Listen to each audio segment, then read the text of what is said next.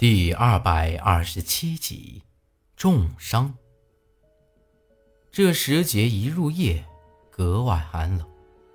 但胡爷说了，这庙堂里头可不能生火呀。要是有人发现了咱们，那是绝对要被轰出去的。他将咱们安顿在这儿，要不是老杨吩咐，也是断断不敢的。哎，你不吃点儿？明儿个咱有力气赶路啊！我扯下另一条鸡腿，递给千木英子。不过他只是白了我一眼，冷哼一声，压根儿就不搭理我。哼，既然你不吃，那我就收起来了。看你这样子，像是受了重伤啊！给我说说咋回事吧。啊！我将胡野留下这些东西包好，都放进了我的包袱里。这前头还不晓得啥情况，要想再吃一口烧鸡，还不晓得有没有这个福分呢。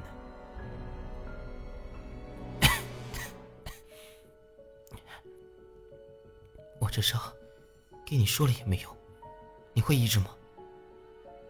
千木英子满脸不屑的看了我一眼，问问也不成。我在心里头暗骂了一通，要不是看在以往的交情。和八字里的面子上，我才懒得管你呢。得了，那你给我说说，你和八字里还有老杨，到底是啥关系啊？你压根就不是日本人，为啥子要叫千木英子呢？这他总该会给我说了吧？我满脸期待的看着他。这一问，他的脸上倒是没有了刚才这种冷漠的样子，微微蹙了蹙眉。看了看我，看样子是想给我说的，不过张了好几次嘴，愣是没说出来。而我也能明显看出来，他的眼睛里头透着一股子失落和无奈的神色，就像是想起了一段不堪回首的往事一样。看他这副样子，我也不好再多问了。虽然和他早就见过面。但毕竟，只能算是认的。这会儿两人在这庙堂里头，我倒是有些不知所措了。到时候你就晓得了。扶我到后面去。愣了一阵子，千木英子才慢慢开口，站起身来。我赶紧过去一把将她扶住，但这手刚一碰到她膀子，我就立马给缩了回来。之前我也接触过她。只觉得他的身上十分阴冷，但这一次却更加厉害了。我的手就像是插进了冰渣子里头一样，这已经不是冷了，而是硬生生的疼，犹如一把把锋利的小刀子，一寸寸割开皮肉一样。算了，千木英子皱了皱眉头，看了看我。自己一步一踉跄的走到了神案的屏障后头，跟过去一看，才发现这后头倒也还算开阔，地上铺了厚厚的一层稻草，还有几床破旧的棉絮被子，应该是胡爷拿来的。千木英子也没说别的，直接躺在了那稻草上，让我把被子都给他捂上。这天的确冷，但这些被子盖在身上，那也足够御寒了。可奇怪的是，这千木英子依旧在发抖，呼吸也变得有些急促起来。你，你咋样啊？我轻声问道。他可不能出事儿啊，至少不能在这儿出事儿，不然苏丹臣可就危险了。没事。睡你的。他依旧是冷冰冰的说了一句：“我这也没得啥被子什么的，只能将周围的稻草拢过来，堆在自个身上。虽然比不得被子暖和，倒也还能扛得住。不过，我也没法子安心入睡，一直在看着千木英子。过了好一阵子，他的气息才慢慢平稳下来。”又过了一会儿，已经完全听不到呼吸声了。这下我才放心下来。换做别个，听不到呼吸声，我还会紧张。但他不一样，反正我头一回见他就是这样子，几乎是没得呼吸的。也不晓得他睡着没有。不过，这千木英子本来就生的一副标致的俊俏模子，再加上这雪白的脸、冷冰冰的身子，倒也还真像是个从冰山里头走出来的仙子一般。可惜的是，她的身上还藏着许多秘密，也不晓得这人到底是啥来头。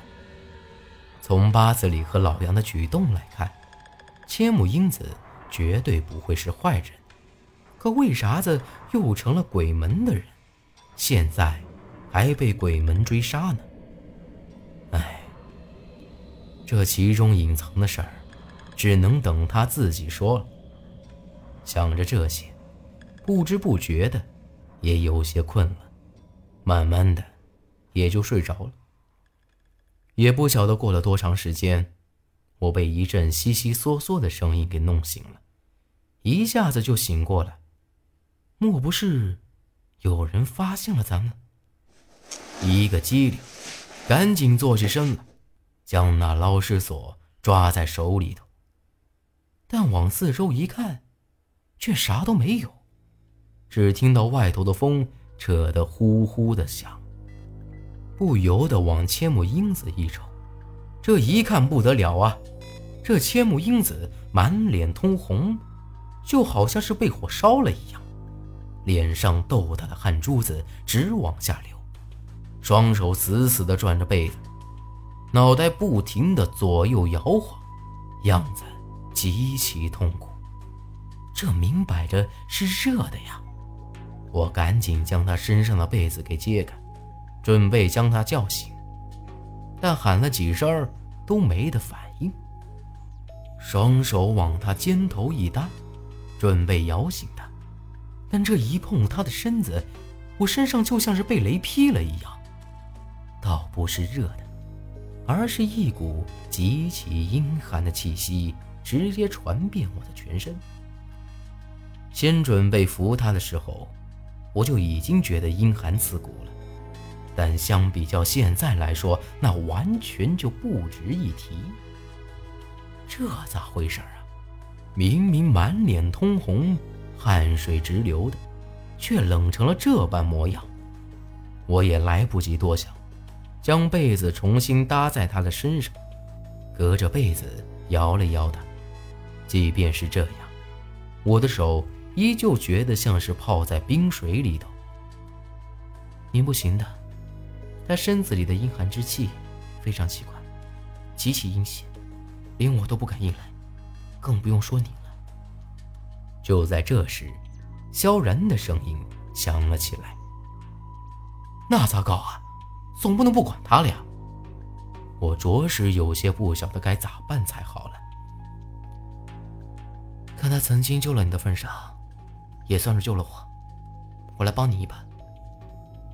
萧然说完。我就感觉到自己的双臂上传来一股子阴寒气，这显然是萧然在帮忙。他的阴寒之气虽然比不上这千木英子的厉害，不过有了他的帮忙，我倒也能忍受得了了。这样也就方便很多了。晃了一阵子，千木英子才终于慢慢睁开了眼睛，但这一睁眼。却不由得让我心里头一惊，他的眼睛居然已经变成了暗红色，也像是被火烧了一样。我似乎都能感觉得到，他的眼睛里头会随时喷出火花来。你咋了？咋样了？不管咋说，他总算是醒了过来，我也才稍微松了口气。他有些痛苦地抽搐了几下嘴角，慢慢摇了摇头，又闭上了双眼。不过这会，他的身子也慢慢恢复了正常。刚才满脸通红，这会儿却又慢慢变成了那种苍白的颜色。